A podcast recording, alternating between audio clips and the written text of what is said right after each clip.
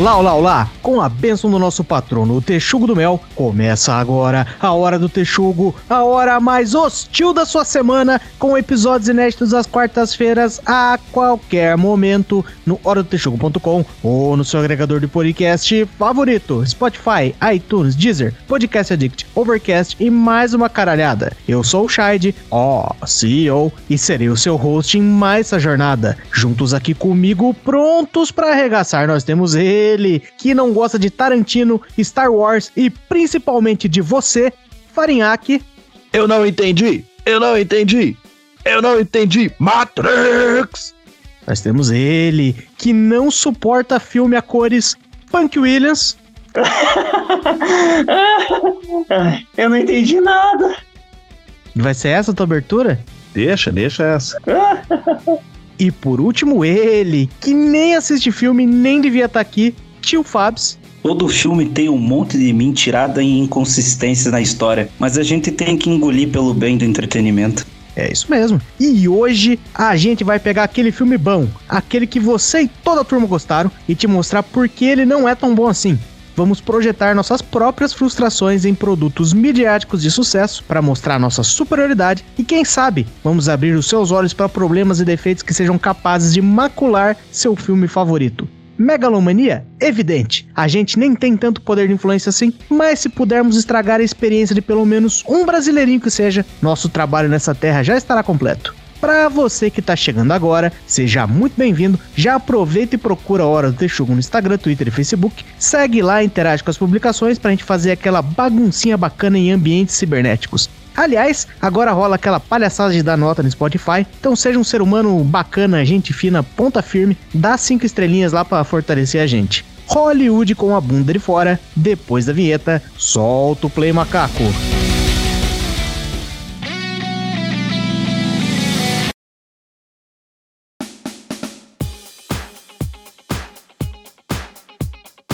Ó, tem um filme aí que deu uma hypada, que é A Culpa das Estrelas. Não dá, meu. Não dá. Aquele filme lá não dá, meu. É sério. Não é que eu sou uma pessoa ruim. Eu sou uma pessoa boa? Talvez não, mas aquele filme lá não dá. Porra, a parada é feito para chorar, meu. O cara tem problema, a mina tem problema e os dois se, se Parece história de tipo dois cracudos que se apaixona. Vai tomar no cu. O filme é ruim. Alguém gostou? Minha esposa é. gostou. Mas por quê? Sabe por quê? Porque foi no cinema chorar. O cara ele já vai no cinema predisposto a chorar. Aí é foda, meu. Aí é foda, porque daí, tipo, ah, o cara já tá ligado o que, que é mais ou menos a parada. Ele chega lá e a galera descontrolada, chorando. Tem um cara aí que trabalhou com a gente aí, que o Shield conhece aí. Diz que o cara foi no. tava no cinema lá vendo o filme, tava ele e a esposa dele. Daí a mina chorando. Ele falou: Meu, a mina tava chorando tanto que a manga da minha camiseta tava encharcada. Você tem ideia? Que palhaçada. Pois é, cara. E o, o que me deixa triste nesse filme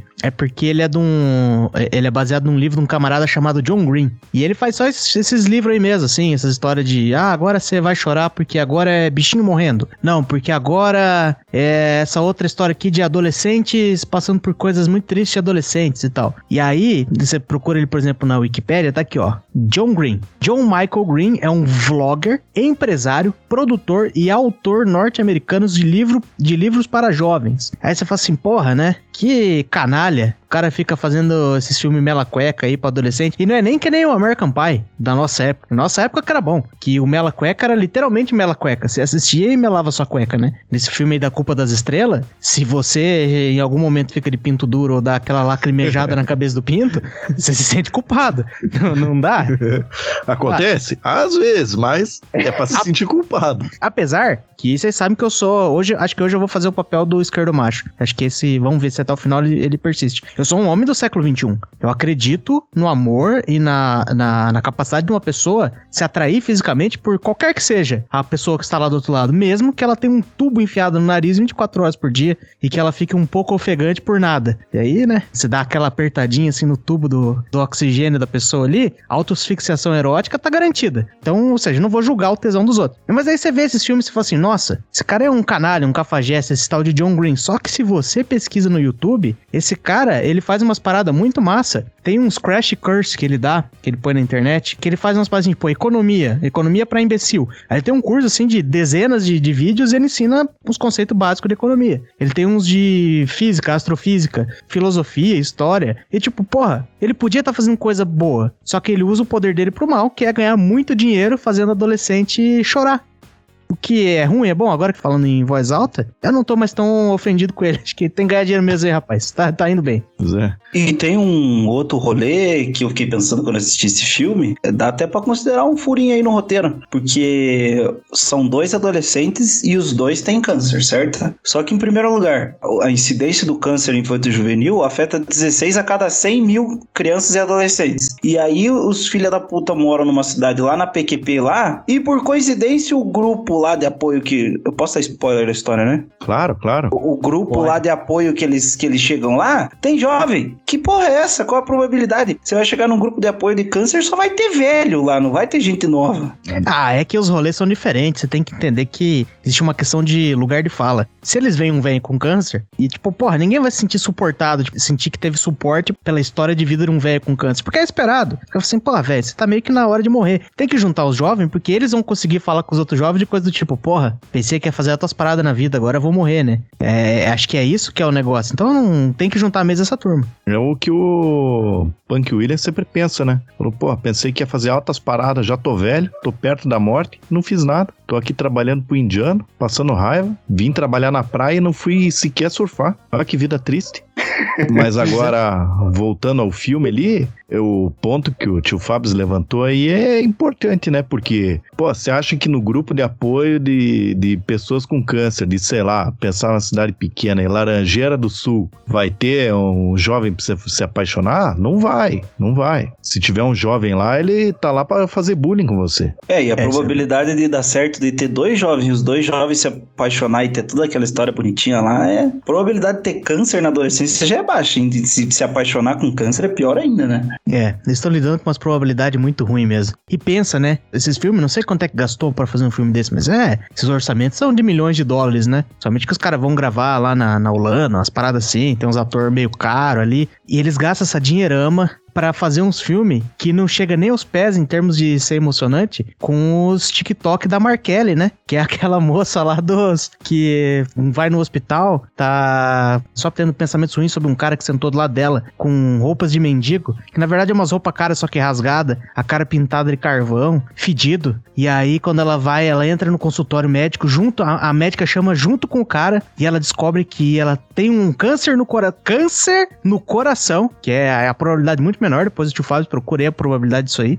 muito pequena essa probabilidade. Ela vai morrer em 10 dias, mas ela está salva. Porque nesse rolê todo, eles já acharam uma pessoa que era compatível e já conversaram com essa pessoa sem falar com ela. Vai que ela quer morrer. Ela, pode, é possível que ela queira morrer. Mas chegaram para esse mendigo e falaram assim: Ô, oh, então, você que é mendigo aí, que por algum motivo estava no nosso banco de dados de doadores, é, você tem um coração compatível, e aí, você quer morrer e dar o coração pra essa moça beiçuda aqui? Aí ele fala: ah, beleza. E é uma grande história de superação, uma história de é uma coisa que emociona, né? Pessoas rompendo seus próprios preconceitos para serem salvas de seus cânceres no coração com um transplante feito por um mendigo. Pois é, e, o, e dessa história aí, é bom que você puxou essa famosa TikToker aí. O engraçado dessa história aí é que, beleza, pá, o cara vai doar o coração pra mina, mas isso não exclui o fato dele continuar sujo e fedendo. Ele continua sujo e fedendo, só que ele vai doar o coração. E não é por isso que não pode falar, ô cara, pô, oh, valeu aí pelo coração, mas porra, você tá fedendão, hein? Pá, tá foda aqui, meu. É foda. E agora, já que o, o tio Fábio aqui tava com medo de dar spoiler, esse filme, eu vou te falar que ele tem um problema sério, porque ele é um filme feito para chorar, certo? Ele é um filme feito para chorar. E aquele tudo se encaminha, pro final você sabe que vai morrer alguém. Tá começando o filme, vai morrer alguém. E morre a menina.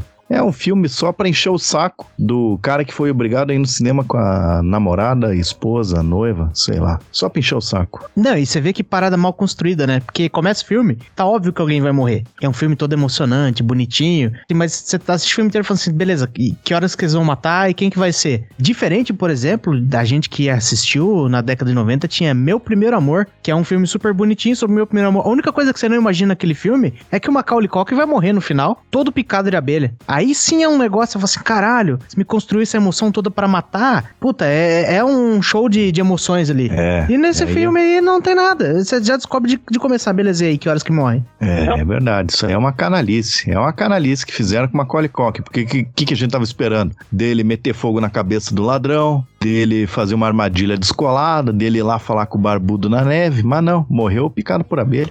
O auge do filme. Quem diria que o tal do anel lá realmente mudava de cor? Que? Lembra? Caralho, que anel. Ela tinha um anel, daí ela falou: Ah, esse anel é, é do humor, ele muda de cor só quando você tá longe. Daí ele mudou. Ah, anel mudou de cor mesmo, no final do filme. esse é, É aquele isso aí. anel que os hippies vendem ali na, na, na- no Largo da Ordem no domingo. É, eu já fui enganado por um desses aí.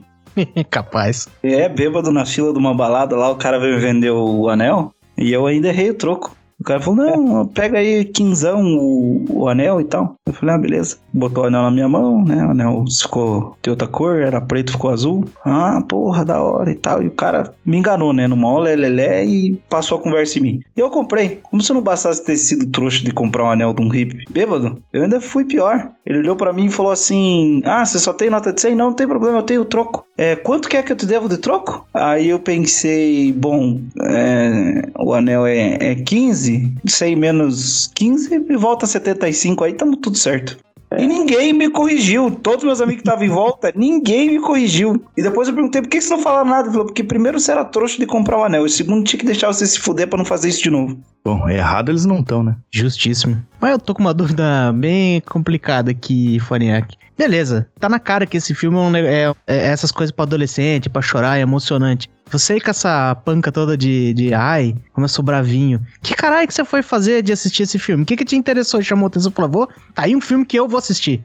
Então, na verdade, na verdade eu não vi o filme, né? Eu tô falando mal sem ter visto o filme, mas isso não me impede, não me impede de falar mal. Não me impede de falar mal. É, eu não vi, mas também não vou ver. E como eu já disse, Diogo Mainardi, aquele carinha lá do Manhattan Connection, uma vez ele falou isso, há muitos anos atrás, mas ficou gravado na minha memória. Não vi, não vou ver e não gostei. E isso se aplica muito bem a esse filme. Eu fiquei com uma dúvida honesta na hora que a gente tava separando a pauta do, do episódio aqui, porque eu não sei se considera furo de, de, de roteiro quando você fala assim, putz, a decisão mais óbvia de ser tomada era essa, e o filme inteiro aconteceu com base numa decisão errada.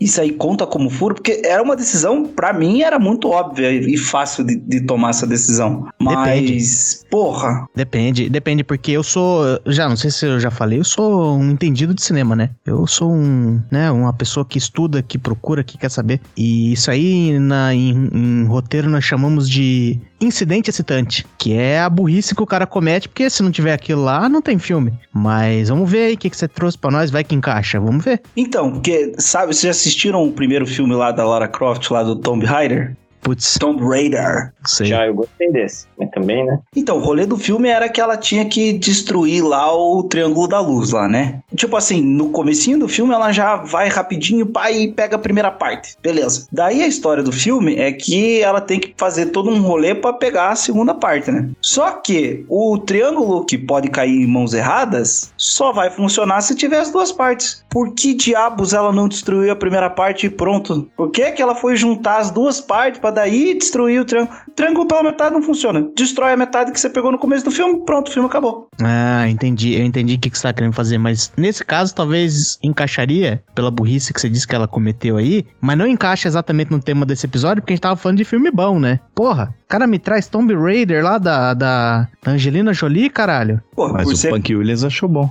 Todo mundo achou. Aí, aí, ó. Porra, obrigado por mais um argumento. Pior que o Punk Williams era aquele que pegava skin da Lara Croft pelada pra jogar no PC. Era um boneco de posto pelado, correndo. Eu não jogava Lara Croft. Aliás, Tomb Raider, né? Mas é Lara Croft. Na época era Tomb Raider. Não, era Lara Croft. Não sei. Talvez Também não sei, mas, pô, o filme foi sucesso de bilheteria, pô. Filme famoso. Vai ter algum ouvinte aí que é fã da parada e vai ficar puto com a gente. Não, o filme foi massa. O filme é ruim, ele tem trilha sonora do YouTube, caralho. Ah, nossa, é ruim mesmo. Puta, aí Porra. é foda, hein? Quantos Aí é argumentos foda. tem que dar aqui? Eu vou dar um contra-argumento grande o suficiente. Angelina Jolie. É, balanceou bem ainda. Putz, Compensou. ok. É, mas aí você. Vou te falar de Eternos e você, todo mundo vai concordar que é uma bosta, né? Ou aquele filme da lá da Angelina Jolie que ela é drogada. Vai dizer que é bom aquilo lá? Não sei nem qual é o filme. Tem Angelina Jolie, né? É bom. Pera aí, deixa eu só dar uma pesquisadinha rápida aí. Você não tá confundindo com aquelas fotos da Angelina Jolie zumbi iraniana? Que lá era uma pessoa na vida real, não é a Angelina Jolie drogada. Tem a ver com negócio de computador, assim, algo do tipo, hacker, etc e tal. É um bem antigo. Ah, né? tá que pariu, esse é ruim, hein? Não, pera aí, caralho. Pô, 60 segundos é ruim pra caralho tem Angelina Jolie, né? É ruim, não, sério. O, 60 o- segundos é ruim? Puta, tem o, Nicolas Cage, não tem como ser bom. Ah, não sei, na época, você que também assisti recentemente, né? Na época eu achava um tesão, como se dizia. Porra, coisa roubar carro e corrida de carro e cores amarela e tudo muito quente e as mulheres mostrando as. Ah, caralho. Interessante. Mulherada dirigindo carro e tal. Vai no encontro de carro velho pra você ver lá que mulherada que tem lá. Punk Williams tá aí que não me deixa mentir porque ele tava naquela porra lá em Pomerode também, mano. É. Se bem que, porra, se bem que, caralho, eu tô falando isso aqui, mas o Punk Williams chegou lá com um bando de As cocô. únicas mulheres que tinham eram as namoradas dos donos das lojas. Essa sim. E as que chegaram com o Punk Mas avulsa mesmo. Ai, que talarico do caralho. Hã? Só que Era a irmã dele, cara, porra. não era, mas cada uma tava com seu namorado lá. É. Aqueles negócios tipo Velozes e Furiosos, tipo 60 segundos, esqueça, não existe aquilo ali. Esse filme é uma merda. Enfim, deu pra pegar a referência? É melhor ter ido ver o Pelé. Super corajosa. Merda, eu quero meu dinheiro de volta.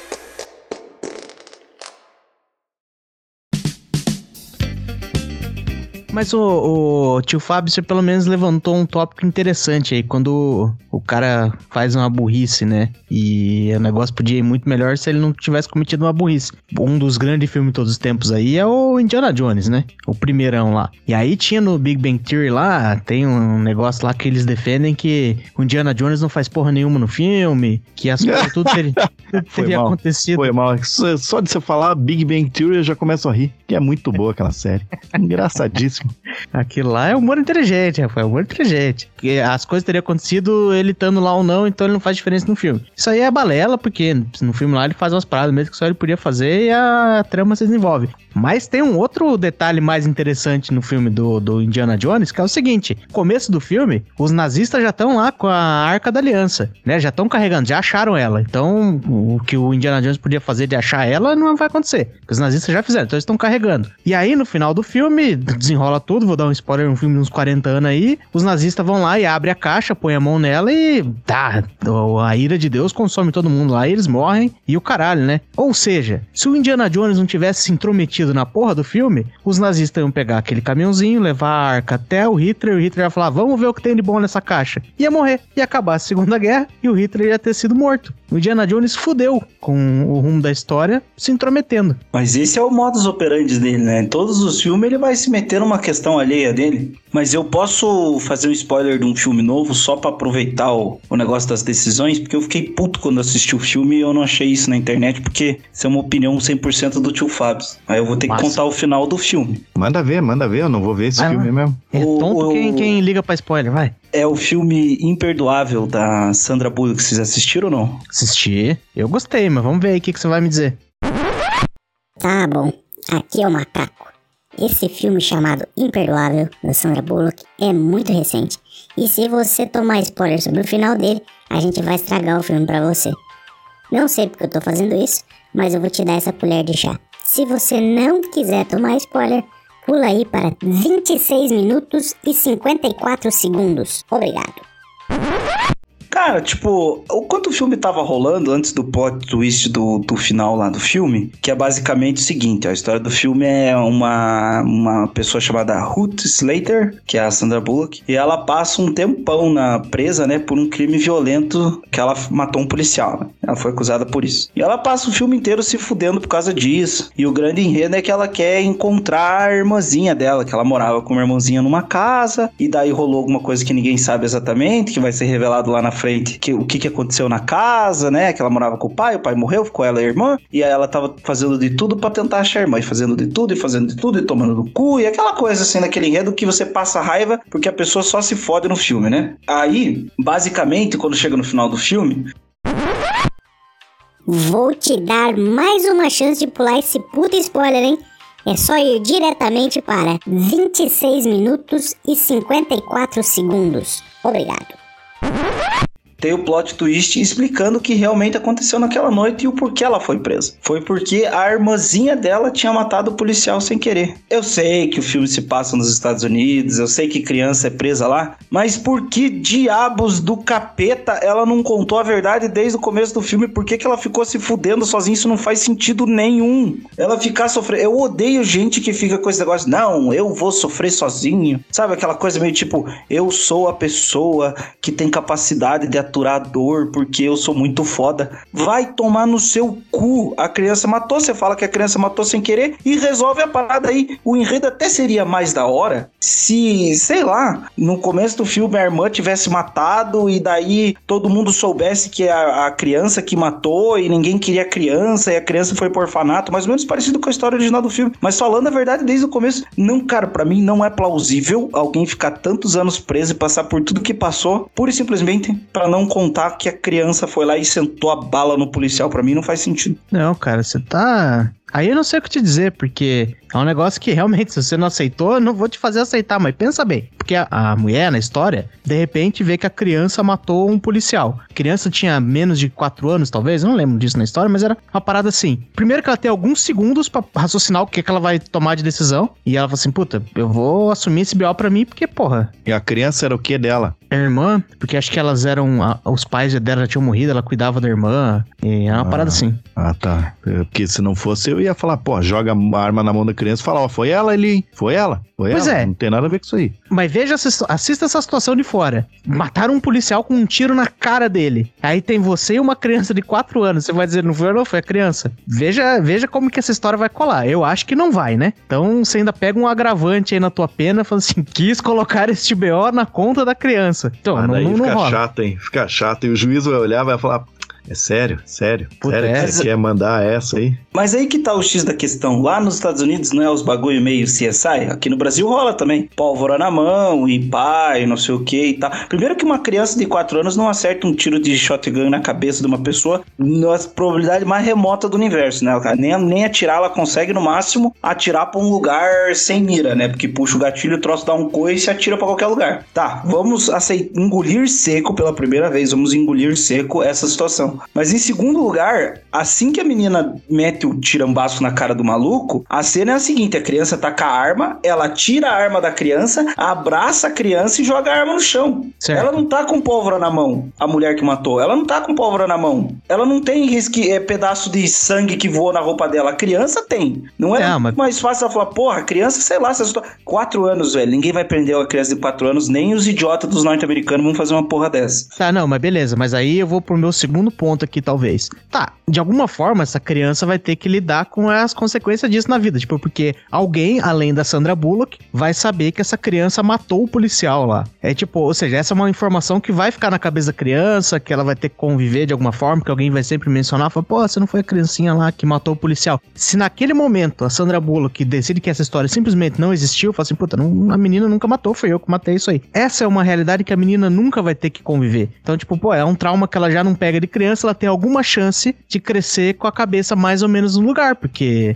essa memória vai ser bloqueada imediatamente. Até que no filme a menina nunca. Não tem muita. Ela não sabe que ela matou alguém. Ela tem noção que talvez ela tinha uma irmã, mas ela não tem muita certeza, porque tudo aconteceu quando ela era pequenininha e tal. Ela conseguiu viver uma vida normal lá com os pais adotivos dela lá. Então, tipo, porra, se ela tivesse que conviver com o fato de que ela matou alguém, cara, ninguém. É difícil ela crescer normal. Vai ver que é isso que. E também não sei como é que se cresce normal, se não cresce normal, como é que é o trauma disso, não sou médico. Mas, tipo, da Sandra Bullock deve ter pensado, cara, quer saber? Ela nunca vai saber desse BO aí e vai ter uma chance de crescer de boa. É, mas ela podia ter. Porque vamos pensar da outra forma ali, ó. Se ela, se ela falar, ó, foi a criança aí, pô, rolou uma treta aí e tal. Talvez a criança não fosse condenada. E daí agora ela teve que viver com o peso da irmã dela tá presa. E ela nem sabe por ela, quê. não- ela nem sabe da, da existência da irmã. Porque daí a irmã vai pra um lar adotivo e não sabe que tem uma. A, a pequenininha não sabe que tem uma irmã mais velha. Inclusive o filme, a Sandra Bullock passa o filme inteiro, tipo, tentando ver se ela consegue, né, trocar uma ideia com a menina, legalmente, né, tipo, conversar com a família adotiva, ver se ela pode ter acesso à menina, porque ninguém na história inteira sabe que a Sandra Bullock, na verdade, não matou. Ela é assassina de policial, e isso nos Estados Unidos é a mesma coisa que você matar tua mãe pra comprar droga, né? Porra, mas pera aí, pera aí, Shield. Vamos supor assim, ó, tá aí você, meninão, no, no alto dos seus 33 anos aí, de repente chega um cara aleatório assim, ó, olha pra você e fala, ô, ô, Shade, o, você é adotado? E eu sou seu irmão e na verdade você que matou o policial. Você vai olhar pro cara e vai falar, pô, você tá maluco? Eu te vi na TV, eu te vi no linha direta, foi você que matou o policial, seu pau no cu.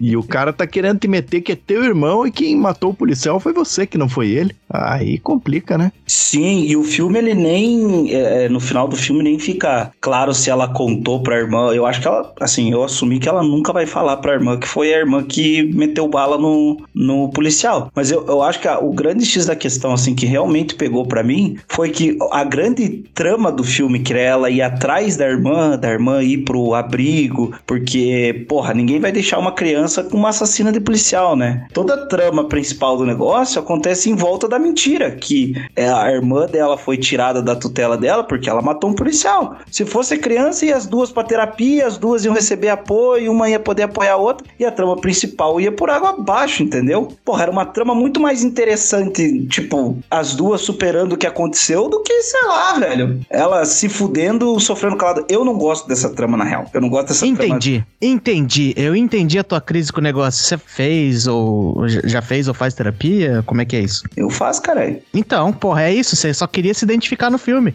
Ah, tomar no cu. É, Ah, mas porque- você, pera aí, que o tio Fábio aqui foi desonesto, que ele falou que ninguém, ah, não, ninguém ia gostar da, da mina ser matadora de policial. É uma grande mentira, que ela podia virar a capa do disco do Body Count, Cop Killer. Quem não conhece a música aí, por favor, vá atrás. Só ia ficar meio estranho uma criança de 4 anos com a, com a baita de uma tatuagem de palhaço, né? Ah, abraço aí pro nosso ouvinte que tem tatuagem de palhaço.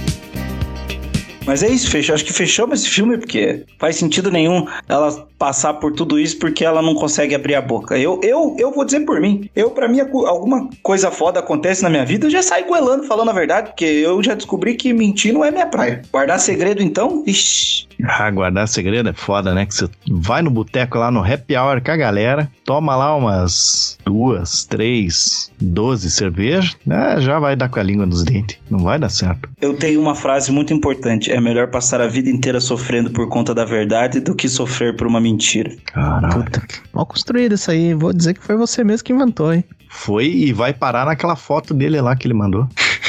Aquela foto dele de mendigo que nós postamos no nosso Instagram lá. Mas ó, vou mexer no meu próprio, na minha própria gaveta de filmes aqui que eu vivo por eles, né? Filme de herói, né, cara? Filme de hominho aí. Porra, quando você olha bem, bem, bem, bem, bem seco assim, pro Faniax vai fazer muito sentido. Se você não tá imerso ali naquele negócio e fica vendo os personagens e vê desenvolvendo e as traminhas que vão rolando ali por baixo, e de repente um personagem faz uma parada muito foda, ou eles trazem um outro personagem aí, como é o caso lá do, do Homem-Aranha, ou o filme do Vingador, que foi um puta do negócio. Se você não tá envolvido nesse negócio aí, você olha de fora e fala, puta, que puta baboseira que eu tô vendo aqui. História mais genérica possível. É tudo umas histórias assim, tipo, vai lá e coleta umas coisas lá e essas coisas são mágicas e elas vão resolver o problema. Pô, mas como que vai resolver o problema? Literalmente estralando os dedos. Porra, parada meio zoada, né? Ou, ah, todos os filmes da Marvel. Pega aí o primeiro Homem de Ferro, o primeiro Capitão América, o primeiro Homem-Formiga, o primeiro Thor. É tudo assim, tipo, tem o cara daí, ele tem uns poderes dele lá, e aí o inimigo dele. Tá acontecendo aí? É, tá fazendo graça, né? Ele é o costinha do grupo. Caralho, Banco a, a troco de quê? Ele é Tá estragando, Tá. tá estragando o áudio. Não tô, o pessoal vai rir de você se irritando comigo. Vão adorar. Ah, Pessoal, ri aí, pelo amor de Deus, porque senão. tá Enfim, foda. aí tem, tem lá esses heróis aí. Aí o filme deles é eles brigando com um vilão que é exatamente igual a eles, só que malvado. E aí é isso. É todo filme, todo, absolutamente todo filme. Ah, o que, que esse cara faz? Ele encolhe e ele briga com o outro que encolhe. O que, que esse outro que ele faz? Ele faz uma armadura e ele bate no outro que fez uma armadura. E esse outro aqui? Ah, ele tomou lá um anabolizante muito bolado, e aí ele vai bater nesse outro cara que tomou a outra anabolizante quando ele não tava, não tava bom de tomar. É isso. É todos eles é isso. Ah, foda, né, meu? Porra, é que você tá falando de uma forma genérica aí do filme de super-herói, mas eu vou puxar um aqui, ó, que é o, o Logan. Ah, porra, os caras, não, pô, o filme é muito foda, puta, filme cabeça, porra, filme de super-herói sem super-herói, pá, chato pra caralho. Porra, o Logan lá, ele podia simplesmente ter ficado lá no canto dele, foda-se. Ah, esse velho maluco aí vai tomar no cu, fica lá no canto dele lá e pronto, tava tranquilão. Podia ficar tranquilo, mas não, o cara quer salvar o mundo. A troco de quê que ele quer salvar o mundo, meu? Não faz sentido nenhum. É tipo, quer ver, eu já falei isso um milhão de vezes e vou falar um milhão e uma. Do Walking Dead lá, que tem o carinha do arco e flecha e o irmão dele. O irmão dele era o cara mais correto do Walking Dead, porque era o cara que só queria salvar o couro dele, meu. Foda-se o resto, foda-se os outros. Aquele policial lá querendo salvar a galera. O cara falou: Meu, parada já fudeu, já foi pro buraco, não tem que ficar salvando os outros. Daí voltando pro Logan ali, pô, o cara com umas ideias, não, vou salvar a galera, vou salvar a menina. E, pô, uma menina que também não tava nem aí pra nada pro cara lá, e vou salvar o velho. Ah, mas é o professor Xavier. Pô, foda-se, pô, valeu aí pelo teu esforço aí, mas, pô, você tá trazendo um problemão pra mim aqui que tá foda, viu? O velho tinha pesadelo lá e tremia a casa toda, meu. Imagine, você quer ver um filme? De repente, tremendo a casa, você tem que sair correndo dar remédio pro velho. Ah, chato. É, esse filme aí é especialmente complicado, cara, porque eu gostei do filme no geral, porque, porque eu sou tonto. Mas tem um- uns elementos ali que, puta, é difícil de engolir, né? Primeiro, a menina, né? Que no filme aí, que é a Wolverina. Aí a galera falou, puta, muito foda. Puta, essa menina é uma puta atriz. Primeira atuação dela aí num filme, aparentemente. Caralho, que menina puta atriz. Eu olhava aquilo lá e falava, cara, tá, tá rolando um certo delírio aí. Porque acho que eu não, não compreendi a genialidade da atuação dessa menina. Ela parece, no, naquele filme lá, o Central do Brasil, parece o menino Josué. O menino Josué fazia uma atuação igualzinha a da, da, da menina do, do, do. a Wolverina. Porque ele tem uma hora, por exemplo, que o menino Josué tá brigando com a véia Montenegro. Tá falando assim: escreve, escreve aí! Escreve aí que eu tô mandando! Anda, escreve logo essa carta aí que eu tô mandando. Só eu vendo dinheiro. Puta, o cara não sabe nem falar. E a X23, primeiro, que ela nem fala. No filme inteiro. Fizeram um jeito e falaram assim, puta, acho que essa menina não consegue entregar três linhas. Deixa ela falar o mínimo possível. E aí, de vez em quando, ela faz umas caras de brava, assim, igual criança. Você vira uma criança e faz, faz bravinho. Daí ela faz, "Nhê", e sai brigando, assim. Porra, foda, foda. Eu não entendi. Eu vou ter que concordar que eu também ouvi esse boato aí, aquele hype, nossa, e também não compreendi a, a genialidade da, da criança. Apesar de eu ter gostado do filme, mas é que eu sou fã, né, de- dos X-Men, então eles podem fazer qualquer porcaria do filme, eu vou falar, oh, legal. Ó, tanto é, ó, pra você ver como eu talvez não esteja tão maluco assim, ó. Esse filme foi lançado em 2017. 2017, né? Cadê a menininha? A menininha se chama Daphne King. Vamos ver quantos anos ela tem hoje.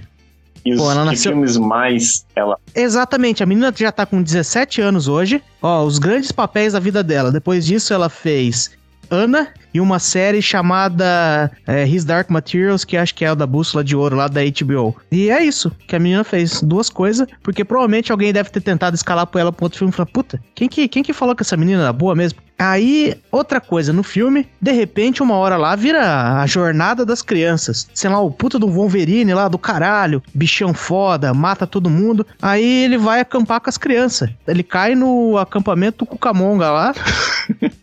E é isso aí. foda. e Isso só é tem uma criança com poder. Não é nem que você pode ficar assim, caralho, porra, é um monte de criancinha, mas juntando os poderes ali, dá pra dar um quebra. Não, é, não, não é isso. É a jornada das crianças acampando no meio do matagal e vamos salvar as crianças que são o futuro. Os caralho, bicho, caralho. É, puta, é pai aquela cena, meu. E daí é uns caras correndo de, de fuzil pra pegar as crianças, e só que um monte de criança e uma criança que tem poder. E não dá boa. Que porra de treinamento que esses caras tiveram? Se colocar o Punk Williams com fuzil, ele consegue pegar aquela menina lá. Pois é. ah, pego. Pô, é um fuzil, né, meu? Porra, parada paia mesmo. E o. Qual que é o nome lá do amigo do Wolverine que tá junto lá? Ah, o, ah, o Stephen Merchant, como é que é o nome? Caliban? É isso, né? É, é. Paia também. Eu, porque esse filme aí, talvez, eu não sei, eu acho que ainda existe ainda a ideia de que é um filme bom porque é um filme de herói sem herói. Na verdade, não. É um filme de herói com herói, é um filme ruim. Filme chato. Filme chato. Porque a galera, eles tinham que parar com essas histórias aí de, de meter criança nas paradas. O último filme que deu boa com criança fazendo graça foi o Esqueceram de Mim. O 1 ainda. O 1.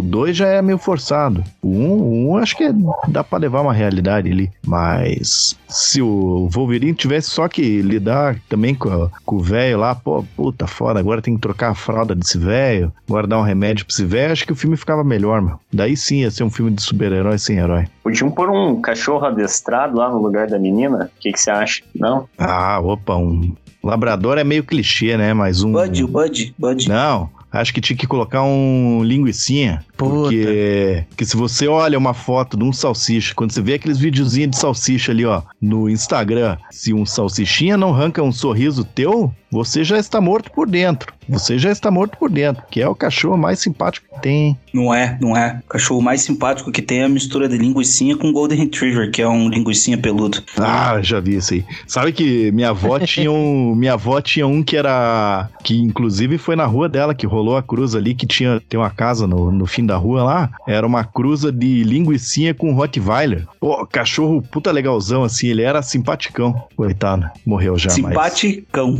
Mas... Isso, isso. Mas aí eles, eles tornavam um, um ou um Linguiweiler? Como é que era? Então, ele era. Imagina um Rottweiler com as pernas curtinhas assim. E. Muito legal. Só que, na verdade, esses dias eu até tava conversando aqui em casa aqui. A gente tava tentando identificar qual que era o macho e a fêmea ali, mas se eu não me engano, a fêmea era a Rottweiler. Porra, Caralho! Isso eu, fico, isso eu fico pensando, sabe? Tipo, dos linguicinha, a maioria são os, os linguiça macho que cobre as fêmeas, né? Como é que um linguicinha cobre uma, um Golden Retriever? Porra, o bicho não, acho que não consegue nem alcançar, velho. Eu sei que o, o contrário é pior, né? Porque imagina uma rola gigante de um Rottweiler, uma coitadinha de uma linguicinha, destrói. Mas como é que sobe o, o menorzinho em cima da grandona? Isso aconteceu com a Pussy. Quê? Lembram da Pussy? Da, do episódio do Seu Pet Tem Nomes Merdas? Sim. Lembro, lembro. Ah, a Pussy aconteceu isso também. Um cachorro maior que ela pegou ela. Aí ela ficou uma semana sem andar. Ficou toda desconjuntada, assim, andando só com as patinhas da frente. Era o latrel dos cachorros, né? Pô, mas eu É. vou dizer que, a- apesar do efeito cômico, eu acho que a parte do, do ato sexual ali é o que menos preocupa, né? Porque o meu pai, ele tem uma farmácia na, no- num bairro, uma quebrada aí. E aí ele cuida de todos os cachorros da rua lá. Ele e a farmacêutica fizeram amizade, eles dão água, cuida. Aí de vez em quando alguém tenta envenenar, ele vai lá, tem que dar o carvão ativado, tal, pá, cuida dos cachorros da rua. Só que, porra, é uma porrada de cachorro e eventualmente acontecem coisas ruins com esses cachorros, né? Por exemplo, uma pequenininha que tinha lá, que o cachorro que eles chamam de grandão, porque ele é um cachorro bem grandão, ele fornicou com a cachorra e ela engravidou, né? É, Mas aí, tipo, ela foi parir meio que de, de madrugada, meu pai não tava por lá, né? Ele chegou de manhã e, tipo, os cachorrinhos estavam entalados, assim, porque pensa uma cachorra pequena tendo que gestar uns cachorros enormes, né? Que é o filhote do grandão. E aí não deu muito boa, não, cara. Uns cachorrinhos ali travaram e ela acabou perecendo no parto. Então é uma dificuldade que vai para além das risadas do coito rasgando o rabinho da coitada. É, aquele, aquele autor ali que não, não escuta esse podcast e logo ele lança um filme pra gente chorar, que é o parto de uma cadelinha. Vai ser esse o enredo do filme.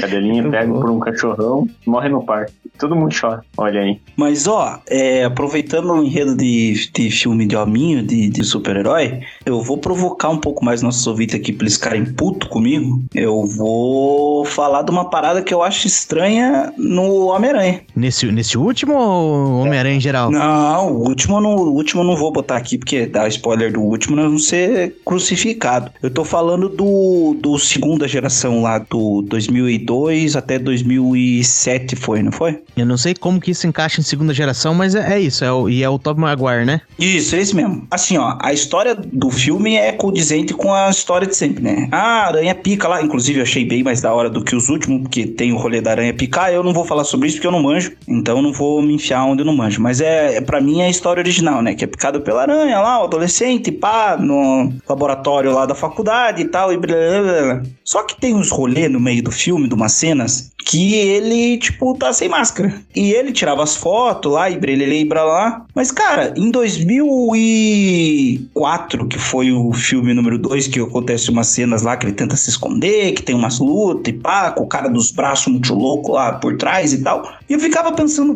porra, velho, lá na gringa lá, a galera já tem celular pra caralho. Como ninguém, ou câmera de vigilância, ou qualquer coisa, como ninguém vê ele, não tem uma câmera no beco dele se vestindo, pô. Porque vamos trazer um pouco pra realidade. A gente tem um super-herói, tudo bem, isso não vai acontecer na realidade, mas vamos pensar, estamos vivendo uma realidade onde os super-heróis podem existir. Todo mundo vai querer saber quem é o super-herói. E porra, o cara tá lá na câmera de vigilância lá, olhando, pá, aparece o maluco se vestindo de Homem-Aranha. O cara vai querer divulgar para todo mundo? Tipo, como que não descobre que o cara é um, o Spider-Man com a quantidade de celular que tinha na época? Não, mas é que o tempo que se passa o filme talvez era um tempo mais antigo, não era não, isso? Não, não, rolê? não, não, não, porque se não apareceu lá na, na tela lá narrado de, sei lá, é 1982, aconteceu nos tempos atuais, aconteceu nos tempos atuais. Mas pera aí, uma coisa aqui que eu tenho que concordar com o tio Fábio aí é que realmente o cara nunca foi flagrado num beco trocando a roupa e entre os poderes que ele ganha, ele ganha, pô, o cara fica lá, ele gruda nas paredes, ele super forte, não sei o que, mas você nunca viu alguma, alguma coisa dizendo que o cara se veste rapidão e aquela roupa colante lá, pô, não me venha falar que o cara põe aquilo ali no piscar de olhos. Se fosse uma roupa solta ali, ó, que o cara só pá,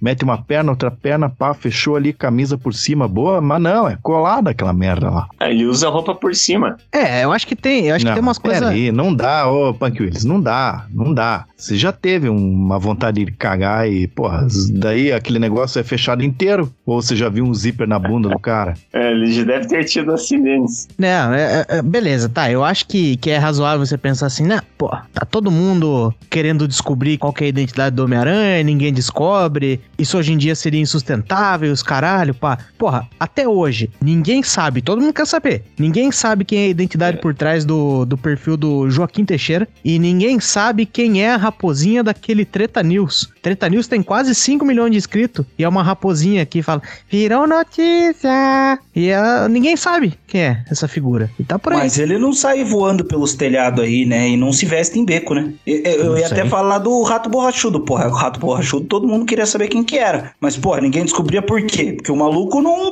não vestia a porra da máscara num caralho de um, de um beco. Não, mas fazia pior. Ele chegava nos eventos, aquele evento socado de nerdola fedido, passava no meio da galera de boaça, ia lá pro fundo, ia pra trás um tapume e voltava com a máscara. A galera falava, ué, o que aconteceu? Quem é essa pessoa que acabou de surgir aqui com uma máscara? Porra, porra. Caralho, daí é o Giban, né? O Punk Willis lembra do Giban, que ele passava atrás do arbusto lá e virava o Giban. Acontecia naquele O Giban? documentário do Giban, por que que não acontece no Rato Borrachudo? Disso aí. Mas o Giban não era um robô 100% do, do tempo? Não, não, ele era um cara que virava um robô. Era uma maluquice, né? Os caras que era sempre robô era o Inspector, né? Que tinha o cara com a roda no peito, o azul que voava e o vermelho que era humano.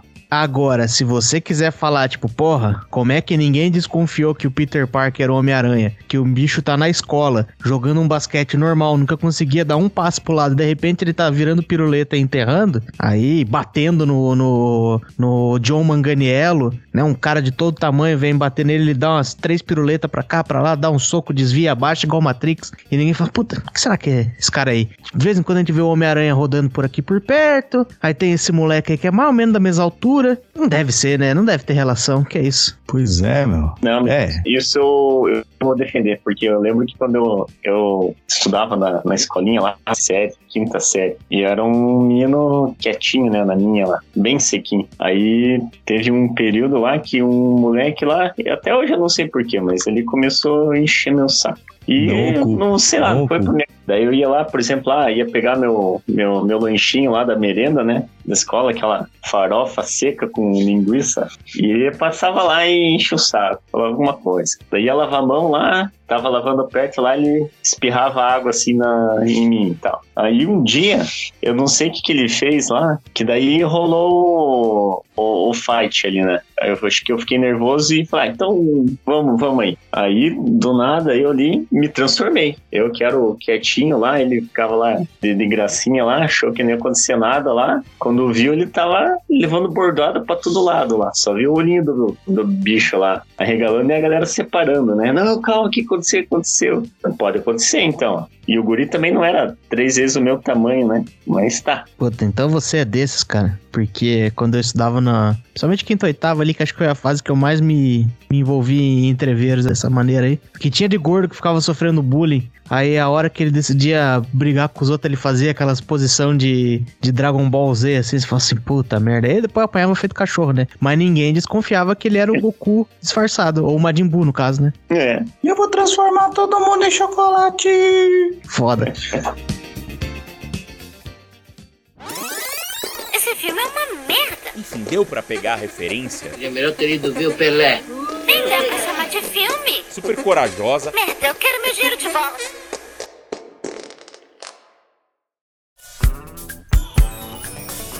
Eu queria entender um pouco melhor como que funciona o rolê da super força. Que o Farinhaque fez um comentário que é uma coisa que me incomoda muito nos filmes de super-herói. Porra, tá, beleza. A maioria do super-herói é super forte e tal. Daí foi falado que o, o Peter Parker foi lá, desceu a porrada no garoto lá na, na no colégio, faculdade, sei lá. Jogou ele longe, deu um socão lá e jogou ele no armário e tal. Por que diabos não é um negócio super-herói, não é um negócio meio tipo One Punch assim, ó? Porque, tipo, falando de todos, assim, ó, o Superman, o Homem-Aranha, os todos que são muito fortes, como que eles apanham nas cenas? Porque eu fico pensando assim, pô, você não é super forte, você não é super resistente, você não é super fodástico, junta as forças aí e dá sempre um super soco no meio da cabeça, explode a cabeça do cara, acabou a briga. Como que apanha? Eu não entendo isso. Como que dá aquele soquinho? É, você não é super-herói? Você não é fodão? Você não tem força pra caralho? Vai lá dar um soco e explode a cabeça do cara, porra. Você não tem força? Eu faria isso se eu fosse super-herói. Eu não ia nem discutir. Ia vir voando lá e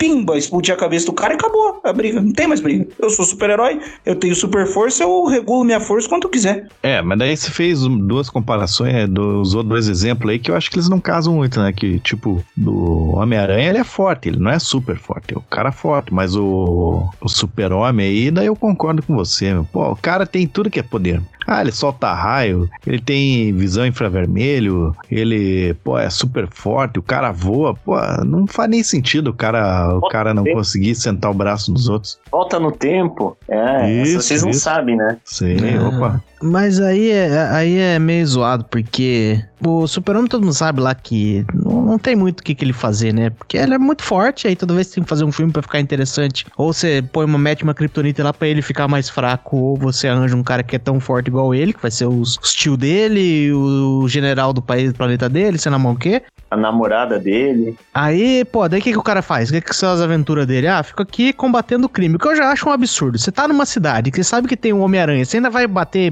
bolsa por aí, sabe? Vai, assaltar banco. Você tá bem burro, né? Mas beleza, ele continua, porque ele sabe que o Super-Homem vai vir, ele não vai nem dar um tapa nele. Ele só vai, tipo, ah, deixa eu amassar tua arma aqui pra você não dar tiro hoje. Ah, vamos amarrar você pra até pra polícia chegar. Por quê? Ele quer que esse cara esteja na rua amanhã, porque senão ele não tem mais nada o que fazer da vida. Que é basicamente, né, guardado as devidas proporções, o que o Batman faz. O Batman é um milionário que luta contra o crime na cidade que. ah, Lembrando que eu sou esquerdomacho hoje, hein? Na cidade que ele mesmo oprime com a sua riqueza, com o seu acúmulo excessivo de capital, gerando pobreza que gera criminalidade. Que foi o que eu aprendi na escola municipal. E, e é isso, é isso que esse cara faz. Eles fazem, tipo, só um paliativo pra ter o que fazer amanhã. Porque senão, puta, meio zoado, né? Mas o ponto que eu tava colocando é que pra mim é um pouco tudo bem. Eu não quero ficar arrumando lógica em filme de super-herói, até porque não tem lógica nenhuma. Mas eu tava assistindo esses dias aí o Homem-Aranha de volta ao lar. Aí tem uma cena lá no filme, eu vou dar uma spoilada, mas a cena não, não assim solta não vai fazer muita diferença. Que o cara joga um monte de escombros em cima dele lá, ele tá tudo fudido lá e tem um monte de viga assim, mas não é viga pequena não, é viga gigantesca de coisa industrial assim. Ó. Em cima dele ele tá todo cagado ali e daí ele faz uma super força e vai lá e empurra uma viga de sei lá quantos diabos de tonelada. Se o cara tem força pra ir lá e levantar a viga de toneladas e toneladas e toneladas, ele tem força pra juntar essas duas mesmas mãos na cabeça do cara e fazer assim, ó. Pronto. É verdade. É verdade. e tem outro ponto falha nesses filmes agora que você falou isso aí que me recordei aqui que ontem arrebentou o cabo do, do portão, aquele caso, portão eletrônico, aqueles basculantes, né? Daí eu fui ajudar meu pai a trocar o cabo lá, né? E daí aquele portão funciona assim, ó. Tem o portão ali que levanta e, e abaixa e tal. E para ajudar o portão a, a levantar, ele tem dois pesos ali, né? Então o peso abaixo, ele puxa o portão e daí fica mais leve. Pô, daí eu fui. Então, beleza, vamos pôr um calço debaixo do peso ali para amarrar o cabo de aço novo tal. Na hora que eu fiz aquela força ali, é só que aquele peso ali deve ter, sei lá, vou chutar, vou chutar aí, é, porra, 20 quilos tem aquele peso ali. Eu fui fazer um esforço para levantar aquele peso ali, já me escapou um peido. Porra, o Homem-Aranha me levanta uma viga e não escapa um peido e não. pá, por favor, né? É, é uma dúvida honesta. É o, é o análogo do, do Superman. O Superman põe óculos e o Frank solta um peito pra dizer que não tem força. Ó, não tenho força aqui. Peidando. Ele não defende a cidade contra o crime, ele defende a cidade de funkeiro e gente que escuta música alta no ônibus. E gente que dá grau e corta giro. Ah, isso aí eu tenho raiva. De grau nem tenho raiva, mas de escape aberto, inclusive desses de carrão aí, dos golfe, pá. Realmente, assim, se for pensar, o cara dá grau não tem nada que ver com isso. Claro que ele põe um certo risco nos demais ali, né? Você fala assim, não, o cara dá grau lá na, na rua de bairro, lá, tá sossegado. Uma vez, veio um gringo é, visitar nós em Curitiba, e aí nós fomos levar ele no shopping pra comer, né? Meu, é uma cena que eu nunca vi na minha vida antes e nunca vi depois também. A gente tava numa puta de uma avenida movimentada, aquele trânsito de seis da tarde, fudido tal. Nós estamos lá tudo dentro do carro, de boa, trocando uma ideia, e de repente passa um motoqueiro, assim, ó. E ele levanta no grau bem do nosso lado, assim. Aí só naquele movimento brusco, o gringo já deu uma, uma apertada, fala, puta merda, o que me disseram do Brasil era verdade. Agora o cara vai me assaltar com essa moto de pé. Aí, pá, o cara levantou, andou uns metros assim, com as rodas levantadas, pá. Aí baixou de novo, todo mundo ficou meio quieto, assim, digerindo. Daí o gringo olhou e falou: Pô, isso foi meio exagerado, né? E foi isso, cara. Perigoso esse negócio dar grau. Também não gosto, não. É, complicado. Já que o Shine falou do Batman aí, deixa eu puxar outro filme aqui que todo mundo, porra, acha genial. Cá, caralho, que filme genial. Que é aquele. A procura é Em Busca da Felicidade, do Will Smith. É Em Busca da Felicidade ou é A Procura da Felicidade? Acho que a procura é muito bom esse filme, pelo amor de Deus. A Procura da Felicidade. Pera aí, pera aí. Aquele filme lá nada mais é do que uma propagandinha safada, liberal, liberal, que eu já falei que liberal nem é gente, propagandinha safada. Que eles estão lá querendo passar a ideia de que se o sujeito se esforçar, ele chega onde ele quiser. Ô meu, ô meu, pera aí, meu. Pera aí que o negócio tá muito errado naquele filme lá. Porque vamos, vamos pegar ali, ó, vocês aqui, todo mundo aqui, inclusive acho que o único que não participou dessas paradas aqui fui eu, que é fazer entrevista. Todo mundo aqui já, já foi o cara que tá avaliando alguém que vai entrar na empresa.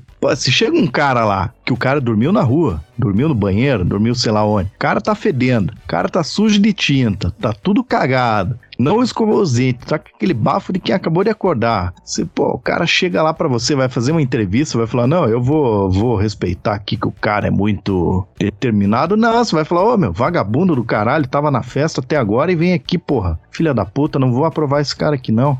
Essa história aí de que o cara chega onde ele quiser, isso aí é tudo uma, uma mentira. Imagine, o cara vai dormir naquele dormitório de mendigo que tem ali do lado da, do lado da polícia científica, ali na Visconde Guarapuava ali. Pô, ali, meu, é capaz do cara tomar uma facada naquela merda lá e o cara sai dali e tá vivendo lá. E ele vai chegar no- na tua entrevista lá, no mínimo, com um cachimbinho de crack, porra. Para, para com esse papo aí. Papinho, Mas aí- propagandinha liberal safada. Mas aí eu vou ter que discordar brevemente de você, porque tinha gente que tinha bafo e não tomava banho e trabalhava com a gente e dormia na rua. Ah, mas daí é TI, né? TI é foda. É, mas aí você você me ofendeu, Fariak. Eu tô. Me sinto triste agora por certas Bom. palavras que foram ditas aqui, porque você que trouxe à tona aí que a, a gente fazia entrevistas lá, né? Eu entrevistei várias pessoas nesse meu período aí. E eu vou te dizer que é completamente Ô, plausível. peraí, peraí, Ah. sabia que você não me entrevistou porque, porque a gente já se conhecia? Não, é porque eu te indiquei também. Eu Ah, não é? te indiquei no referral, mas eu te indiquei Caralho, do que ia tipo. ser engraçado, né? Você É. me indica, você, você você me entrevista e você me aprova. Ia ser, no mínimo, suspeito. Pois é, mas escute essa então, porque se fosse assim, porra, não, se o cara aparece de determinada forma, pá, os caras já ficam de má vontade. Não... Uma vez, eu tava montando um time novo, eu falo assim, puta, preciso de um cara bom tecnicamente. Aí os malucos falam assim, ah, tem esse nosso amigo aqui que trabalhou com a gente no banco. Daí eu falo assim, puta, conheci esse cara aí só meio que de passagem, assim, né? Não troquei muita ideia com ele, e a fama que vocês me dão dele é que é um, um vagabundo, beta pra caralho, saiu da faculdade recentemente, onde ele passou uns 15 anos lá mais ou menos, é um drogado do caralho e defende o Estado a todo momento, porque o cara é fã de governante. Aí eu falei assim, mas será que dá pra trazer esse cara mesmo? Eu falei, não, pô, o cara é firmeza aí, traz ele lá. Eu falei, vou dar um voto de confiança pra esse rapaz. No Eu dia da. aprovaria, eu É, no dia da entrevista, marcado pra, sei lá, seis da tarde, e eu tô lá, você pensa que eu tô no escritório seis da tarde, feliz da vida, né? Que eu tenho que ficar até as seis da tarde. O maluco ainda manda mensagem, ô, vou atrasar aqui e tal, porque sei lá o quê. Pode ficar, não, beleza, vem aí e tal. Fizemos a entrevista de boa vontade, e o cara foi bem na entrevista, e aí nós contratamos. E essa pessoa era ninguém mais, ninguém menos que quem? Quem? Quem? Tio Fábio. Caralho. Foda. Aí, mas daí é que o cara é bom. Hoje em dia ele tá dando as cartas na empresa que ele tá lá. É assim que é, meu. Alguém falou que ele era um vagabundo. E esse alguém estava errado. É, outro plot Hum. twist que nenhum vídeo da Maikele consegue te dar lá, né? Não é Maikele. Confundi as, as moças que tem vídeos que eu assisto no WhatsApp. Eu não sei se eu fico lisonjeado ou se eu fico eh, envergonhado, mas obrigado pelos elogios. Acho que eu vou considerar um elogio. É, mas o ponto é que o- a grande lição que se tira disso, e de Will Smith mais uma vez, é que é possível que você encontre pessoas de boa vontade te entrevistando. Talvez não em Wall Street. Não caia muito nessa parte da conversa, mas talvez em outras situações bem explicadinho, né? O combinado não sai caro. Esse que é o problema. Porque a gente tá falando o que o tio Fábio falou, que na, pô, a galera lá que não toma banho, não escova os dentes, tem bafo. Isso aí a gente já trabalhou e todo mundo aí consegue pensar numa pessoa aí que você trabalhou que tinha bafo, né? Só que, pô, você tá falando do High Society, a galera lá que são os Faria Limers ali. Tipo, lá, beleza, o cara ter bafo, mas o cara chegar. Imagine você chegando na Faria Lima. Não, não vou nem falar dos outros, vou falar de mim mesmo. Eu chegando na Faria Lima com a minha regata da Dragões, uma bermuda rasgada que eu uso aqui todo dia, já faz desde o ano passado que eu uso a mesma bermuda, e o chinelo que eu tô com um pé com a unha cortada e outro pé sem a unha cortar. Caralho, eu vou chegar na Faria Lima lá, os caras vão me receber e falar: não, não, tudo bem, vamos fazer entrevista. Eu não passo nem na portaria do prédio, mano. Ah, esse papinho aí, vá pra Verdade. lá. É, mas é, no filme lá, ele usava terno. Ele sempre tava de terno. É, mas na primeira entrevista ele chega que ele tava pintando a casa. Primeira. Ah, putz. Ah, Então Ele tava pintando a casa e foi preso. E ele dá uma resposta boa. Não sei se a resposta foi de- aconteceu na, na, na história real lá, mas ele dá uma resposta boa. É que ele chegou quebrando gelo, né? Você manja que existe essa parada aí da, de que você É. quebrar o gelo, né? Qualquer coisa que você vai fazer, pô, vai fazer uma, uma apresentação, você pega e manda uma piadinha meio merda ali, vai fazer uma entrevista e chega lá, falou, tudo bom, e fala um qualquer coisa ali, só pra quebrar o gelo. Isso aí funciona. Entra na sala e fala bonjour. Você fica dando esses conselhos irresponsáveis aí, falei, agora mesmo tá, pouco você tava falando aí, não, ah, não, não cai nesse papo. Você deu um, um conselho irresponsável aí agora. Porra, sabe como é que é o nosso ouvinte, cara? O que, que você acha que o cara vai chegar, o nível da piada que o cara vai chegar fazendo numa sala? Chega assim, ah, entra lá, tem uma entrevistadora, a sala tá com o ar-condicionado um pouco baixo e tá aparecendo a silhueta dos mamilos. O cara chega e fala, ah, tá frio aqui, hein, porra. É esse tipo de nível não- que chega pro entrevistador e fala, cadê o pintão? Daí dá uma apertada assim por cima da calça. Não, não, não faça, cara. De preferência, você que tá nos ouvindo, não quebre o gelo numa entrevista. Seja simpático, mas fora isso, não, você vai, você vai dar com a língua nos dentes. Aproveitando essa vibe ainda de hominho, super-herói, hominho e tal, eu queria deixar uma pergunta pros nossos ouvintes aí. Se vocês tiverem a resposta pro tio Fábio, comenta lá no nosso Twitter, manda aí a resposta no- nos nossos posts do Instagram, ou pode ser no Face também. Por que Ah, não diabos? adianta falar isso. O pessoal que acompanha o podcast, eles não sabem nem escrever direito. Imagina digitar. Mas a pergunta é, se o Buzz Lightyear, ele acredita que ele é realmente um patrulheiro espacial e que ele não é um brinquedo, por que diabos, quando algum humano entra no quarto ou tem interação com algum humano, ele fica paralisado? É, aí você me pegou. Fica aí o questionamento. Esse filme é uma merda. Enfim, deu pra pegar a referência? Seria melhor ter ido ver o Pelé. Nem dá pra chamar de filme. super corajosa, Merda, eu quero meu dinheiro de volta.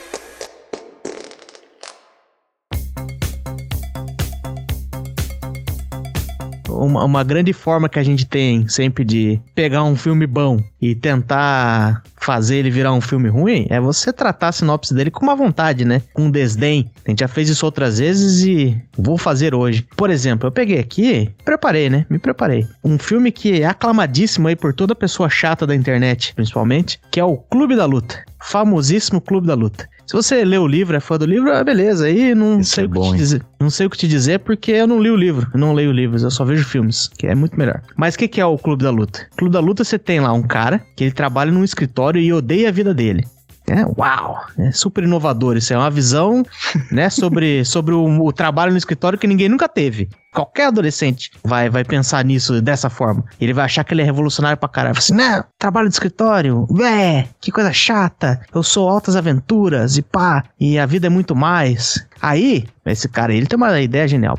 Essa parte aqui é boa. Pra quebrar a rotina, ele começa um clube de luta clandestina e ele apanha tanto na cabeça, mas tanto na cabeça, que ele começa a ter mania de grandeza e achar que ele pode quebrar o sistema, né? E como que ele vai quebrar esse sistema? Ele vai fazer isso derrubando um governo, talvez, explodindo o Congresso. Ele vai vazar dados que comprovam um tremendo esquema de corrupção dos políticos, que são, por acaso, as primeiras pessoas que vão meter a mão no salário do cara. Já ali, direto na fonte. E eu não falei isso do nada, vou explicar por que, é relevante. Você, ah, os caras roubam o teu dinheiro e tal. Por quê? Porque a mira desse cara é que quem tá roubando o teu dinheiro, galera, é o pessoal do cartão de crédito. Porque tem tudo as propagandas, porque você gasta um dinheiro que você não tem pra comprar coisas que você não precisa, pra impressionar a gente que não se... Sei lá, não lembro do texto. Mas pergunta pro seu amigo mais chato que você tiver, ele vai saber te dizer. Aí fala, beleza, os cartões de crédito, é essa turma aí que são os foda. Então ele decide que o vilão de verdade da vida dele e do mundo são as empresas de cartão de crédito. Beleza, definiu lá o plot dele. Aí, nesse contexto aí, o Banco da Moeda tá de boa, né? Mas a Cielo vai ter que se fuder. Beleza, pelo menos decide o alvo, em vez dele ficar naquela briga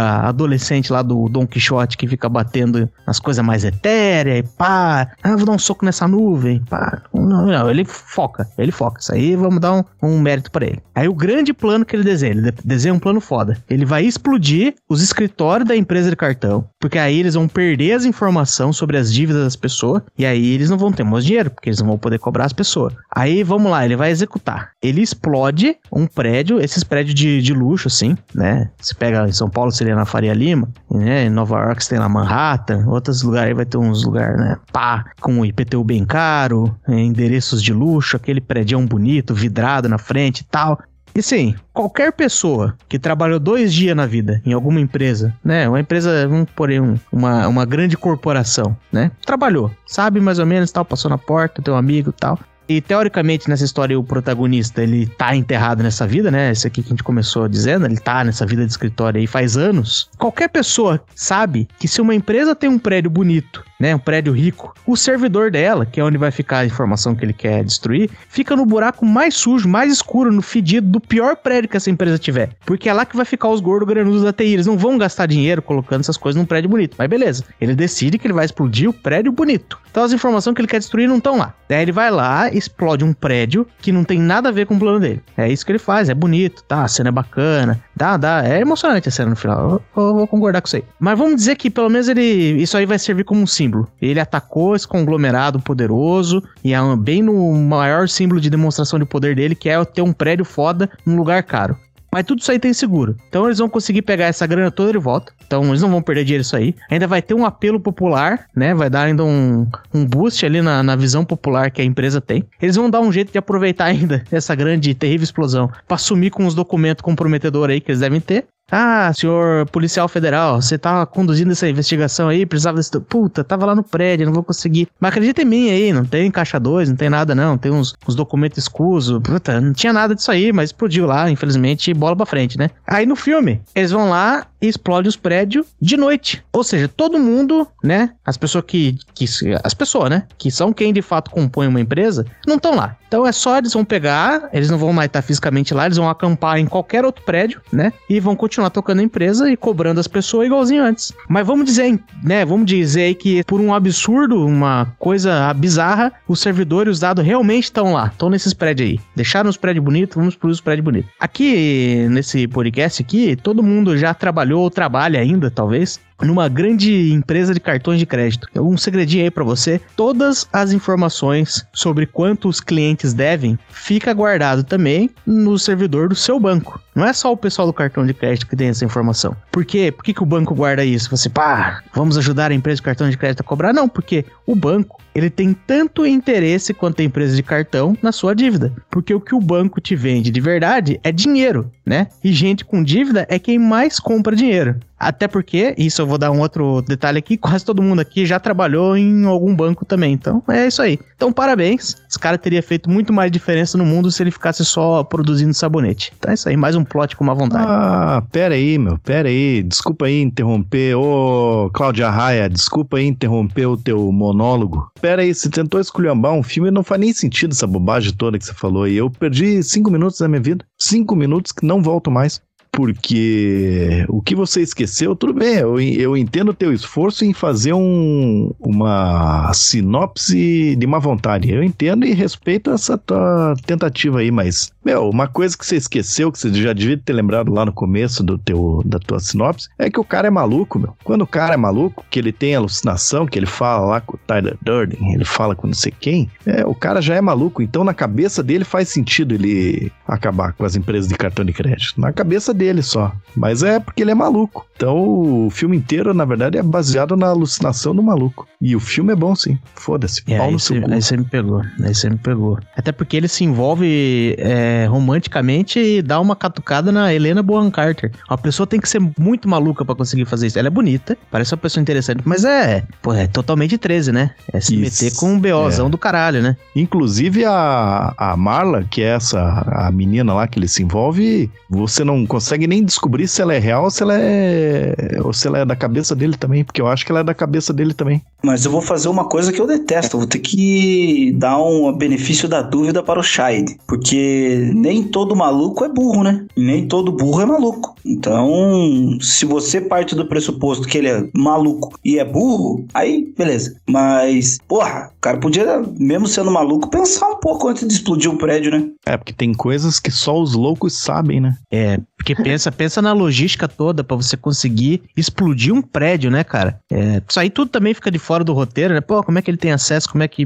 Beleza, né? Beleza, montou lá o necessário para implodir os prédios. Pra implodir, não, para explodir, né? Porque o negócio explode verticalmente, assim. Todo quanto é lugar que tem para explodir, explode. Então, porra, mas beleza. Isso aí ele deu conta, né? E agora, se o cara é maluco e tudo que ele tem que fazer é levar uma faca desse tamanho enrolada numa sacola pra, né, dar no bucho de alguém, pô, isso é uma maluquice muito mais praticável do que explodir um prédio, né? É, mas daí você tá esquecendo os casos reais aí que a gente tem, né? Por exemplo, pô, você pegar lá, por exemplo, família Manson da vida lá, ó, as maluquices que os caras faziam, porque eles estavam seguindo o maluco. E além disso, tem aquele outro caso lá do Wild Wild Country lá, né? Que era do Osho. Que o Osho é. só é legal pra menininha gratiluz colocar no seu, no seu feed do Instagram, né? Porque que maluquice que é aquilo lá, né? Tem documentário na Netflix lá que é eu acho que vale a pena, mas ele não me pareceu que contou muito todas as nuances da história ali, mas, porra, a turma cai muito fácil no papo daquele rapazinho, né, cara? E vai continuar caindo. Então, talvez a teoria do louco burro aí, que não é o Osho no caso, né? É toda a turma que vem depois, não, não sei. O tio Fábio tentou me defender, eu agradeço, mas eu acho que tá difícil. Cheguei! Opa! Caralho, o cara eu, veio. Eu separei aqui uma. Pera aí, só, só um segundo, Farenha. Eu, eu, eu tô aqui há alguns minutos, eu vi vocês falando de um filme de um louco querendo explodir. Eu não ouvi falar o filme. Deixa eu ver se vocês descreveram bem. O filme é o Clube da Luta, por acaso? Isso. Olha aí, ó. Olha aí. Não. Assim a gente não vai nem precisar explicar por que que de repente do nada o Maciel apareceu na história. Vai ficar sem introdução, porque entrou bem, entrou bem. Boa. Mas eu tenho uma sinopse de má vontade aqui também. Adivinhe qual que é o filme? É uma galerinha que resolveu que ia fazer uma despedida de solteiro em Las Vegas e aprontaram altas confusões. E é só isso. É muito chato aquele filme. É, Se esse é, beber, o, não case. é, é esse é o dos filmes de comédia mais superestimado que existe na face da Terra. Sério. O filme é sem graça, É. porque aquela parada, o cara, ah, não, pô, o cara tomou um porretaço lá e não lembra de nada. Tipo, ah, meu, tem o limite de você não lembrar de nada. Assim, ah, puta, pá, sei lá, eu não lembro que eu tomei banho na privada e caguei no chuveiro. Beleza, isso aí você pode não lembrar. Mas não lembrar de nada, de aparecer com uma tatuagem na cara, de acordar abraçado num tigre, pá, chato, chato. Esse filme é ruim, mano. Esse filme é Tem- ruim. E se tem tem, que alguém aqui que gosta, eu quero que vocês se fodam. Não, o filme, eu não acho o filme tão ruim assim, mas também não a ponto de defendê-lo, então vou deixar passar. Mas assim, dependendo da quantidade de álcool, não vamos falar das outras drogas, vamos falar de álcool. É, mas ali tinha, ali não era só álcool, né? Porque tinha o, o grande negócio de por que eles perdiam a consciência é porque tinha uma droga lá, o cara metia uma droga. Era xixi de tigre. Porque senão, todo o plot do negócio ia se basear naquelas desculpas ruins de gente que bebe e fala assim, puta, fiz tremendas mancadas ontem, vamos, vamos inventar aqui que eu não lembro. Tem uma... Puta, agora tem que trocar a palavra, porque toda vez que eu falo o macaco bipa, né? Então tinha uma moça um pouco mais reforçada. Era uma moça que usava cama king size. É, pode, não, é, deveria, não sei, né? Ou ela pode dormir numa rede com, com vigas bem reforçadas, enfim. Mas o fato é que tem essa moça aí, que talvez frequente ou não um círculo de, de amigos é, nossos aí, e que ela bebe e ela começa a propor homenagem pros casais. E aí, uma vez um cara falou assim: Cara, vamos ver se isso aí é real. Daí chamou mesmo pra briga, ela deu uma escorregada pra cá e pra lá, acordou no outro dia e falou assim: Nossa, não lembro de nada de ontem. Isso aí é desculpa ruim, os caras fazem um plot de um filme inteiro em cima disso, ia ser ruim. Não, não funciona, não funciona nem na vida real. A matéria enrolou a homenagem? E daí ela falou que não lembrava? Não, não, não rolou. Não Ah, rolou porque ela é fogo de palha, né? ah, tá. Saquei. Ela só quer atrapalhar o casamento dos outros. Pois é, e atrapalhar sendo. Porra, foda, né? Essas minas aí tem dessas. Elas querem sempre atrapalhar, que nem Não, a mas- gente viu naquele vídeo da, da Markelly lá. Ah, o cara tava lá, milionário, podia estar saindo com a cocota, não, apareceu a, a, a da RH lá pra atrapalhar. Mas tem um, a parte da trama do Se Beber Não Case que dá pra considerar no, no bloco anterior, viu? Uau. Do, do que a gente tava falando das falhas do roteiro. Porra, os caras tão em Las Vegas. Porra, tem segurança pra caralho nos prédios. Tem, porra, câmera pra tudo quanto é lado. Como diabos o Doug foi lá e subiu no, no, no- no telhado e ficou durante dois dias lá sem ninguém ver? Para, para, que ninguém vai ver o cara no telhado na, na- no meio de Las Vegas. Ah, Nenhum funcionário usa o telhado pra ir fumar escondido, né? Pois é. é então. Ah, esse filme aí é chatão, viu? Esse aí pra mim é um, é um daqueles filmes que é superestimado, assim. É tal do filme que eu não dou risada, que eu não vejo muita graça, que eu, eu fico só triste. Eu vou falar um negócio que talvez o macaco vai cortar, mas eu acho que a, o sucesso do, desse filme é o mesmo motivo do porquê a música Malandra é Malandra e Mané é Mané é famosa. Que todo mundo assiste esse filme e fica com aquela sensação de pá, porra, eu era assim quando eu bebia, porra, eu sou, eu sou descolado, eu sou fodão. Só de assistir o filme. Que, que nem aquela música do Malandra é Malandro, Mané é Mané. Todo mundo canta achando que é o malandro. Porra, se todo mundo fosse malandro, não tinha mané. Pois é. Pô, quando eu era jovem, não, mas quando você era jovem, você bebia e passava vergonha, se cagava nas calças, se mijava, tomava toco da mulher feia. É isso aí que acontece, meu. E essas coisas só são engraçadas no filme, até porque na vida real, se você tirasse foto das coisas e visse, não ia ser engraçado. É só engraçado porque você tem essa nostalgia aí, idiota. Essa aí foi minha sinopse. Eu tenho uma sinopse aqui. É, é assim, o, o cara vai consertar uma peça, né, num, num ônibus. Ele sofre um acidente lá, desmaia e fica preso lá num compartimento do ônibus, até a hora da partida. Aí, no meio da viagem, acham ele lá e ele fica lá enchendo o saco dos outros, querendo arrumar alguma coisa pra fazer, alguma coisa pra ajudar, pra poder participar da viagem. Aí o pessoal, o drama do filme é que eles começam a discutir, né? Porque como era uma viagem no meio de transporte de pobre, o pessoal tinha colocado combustível e comida contado, né? Então agora eles Porra, é, não não sabem se vão conseguir fazer a viagem toda com o cara junto, porque ele vai gastar mais comida, mais combustível e vai faltar as coisas, né, para todo mundo. Então eles ficam lá naquela e começam a decidir: será que, que deixam o cara continuando a viagem e tentam ou põem o cara para fora? E é isso. Alguém sacou que filme que é? Não, tô muito curioso. É, ó, Eu não saquei, mas por um momento eu pensei que, que a história ia começar assim. O cara foi comprar uma peça do carro, dele comprou, dele foi levar pro mecânico, o mecânico falou: Não vou colocar agora não, porque agora eu quero relaxar. Eles começam a lutar jiu-jitsu. Como assim relaxar? Por um momento eu pensei que era esse o filme. Mas afinal de contas, que filme que é Panquilha? O filme é Passageiro Acidental. Porra, mas ninguém conhece esse filme, Tá meu. Era pra gente falar mal dos filmes que a galera gosta. Não entendi. Passageiro Acidental, vamos dar uma olhada nisso aqui. Quem que. Deve ser um filme de 1930, mais ou menos. Pois é. O Charlie Chaplin. Da atualidade. Não, 30 filmes aclamados da atualidade. Sucesso de crítica. Puta merda, mas aí, ó, ah, eu, tô- eu pesquisei aqui, ó. É com a Anna Kendrick e mais uns caras aí que eu talvez não tenha certeza quem que é, mas tem a Toni Collette. Só que, depois você falou o nome, eu fui dar uma pesquisada se era isso mesmo. Um grande easter egg desse filme aí é que ele foi escrito por Joe Pena. Joe Pena, apesar desse nome que passa bem por gringo, é um brasileiro que tem se aventurado a fazer filmes é, agora em Hollywood. Joe Pena é ninguém mais, ninguém menos do que uma das estrelas da pré-internet, o Mystery Guitar Man. Ele era brasileiro, fazia aqueles vídeos do Mystery Guitar Man. Aí ele agora ele é diretor e ele já fez os dois filmes bons aí já. Quer dizer, esse eu não sei se é bom, né? Mas enfim, tá mexendo com as turmas aí, ó. Ana Kendrick, Tony Collette e grande elenco. É, não. Bom, porque a ideia era a gente fazer aqui sinopse de má vontade, né? E eu acho que o Punk Williams foi bem sucedido aí, né? Porque eu não fiquei com vontade de ver esse filme aí, não.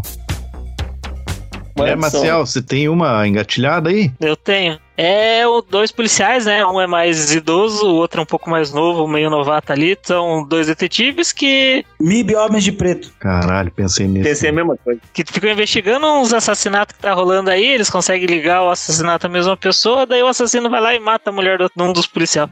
Pera aí. Caralho. que- Calma lá. O policial fica perguntando: o que, que tem nessa encomenda aí pra nós? Pro outro policial. Caralho, What's- essa aí what's foi, in the porra. box? Até que enfim chegou alguém pra trazer realmente sinopses de má vontade, porque, porra. O, o, o tio Fábio matou. What's in the box? Mas fui eu.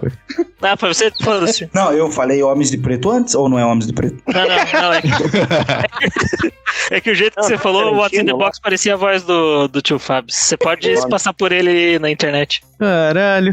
O resto da galera não Que é matou o esse, filme. porra? Seven. Ah, Quê? lá tem o cara de assistir esses filmes cult aí, meu. Ô, sabe né? que filme que eu assisti domingo? Eu assisti Debi Lloyd, o primeiro lá, com o Jim Carrey, o cara lá, porra, bom pra caralho, mano. Pô, você vem com esses filmes filme de gente inteligente aí, sai daqui. É, fi- filme cult é o Seven, os Sete Pecados Capitais, né? O filme cult com o do Morgan Freeman, Brad Pitt e Kevin Spacey. Mais blockbuster que isso, cara. A Gwyneth Tá. Paltrow. Posso fazer um sério agora? Posso fazer um sério agora? Como assim? Nós só estamos falando sério nesse negócio. Não tô te entendendo. Mas pode fazer. Um filme que mostra pros jovens que não dá pra cheirar heroína, que uma injeção de adrenalina tem que ser aplicada direto no coração e que uma massagem no pé não é só uma massagem no pé. Ah, isso aí é fácil. Mas Você descreve o filme com detalhes, cara. Pois É? é. Cadê a má vontade? Os caras são enrabados por um redneck do caralho. Isso é uma má vontade. Deixa eu tentar. É um filme que você descobre como transportar relógios durante a guerra. É que você descobre que milkshakes são caros. E você descobre que se lutar boxe aí, você pode matar as pessoas. Esse é aquele filme que o Bruce Willis mete a mocinha na garupa e eles fogem pra tão, tão longe que a mocinha acaba parando no Brasil numa novela da Globo. Porque a, Puta malu- que pariu. a maluquinha tá fazendo lá, fez, né, Verdades Secretas, uma parada assim, eu acho. Já que é parecida mesmo, caralho. E que ela queria ter uma Não é barriguinha. parecida, é a mesma. Tô te falando. Você tá brincando? É, é uma atriz portuguesa. Ela, ela tá Ah. fazendo. Agora, se me perguntar nome, eu já não sei. Deve ser Maria alguma coisa, porque é portuguesa, né? Caralho. E, ah, a propósito, era Pulp Fiction, tá, gente? Se alguém não matou a charadinha aí, A menina é a Maria de Meideiros, tá? falei que era Maria. Deu pra pegar a referência? É melhor ter ido ver o Pelé. Nem dá pra chamar de filme. Super corajosa. Merda, eu quero meu dinheiro de volta.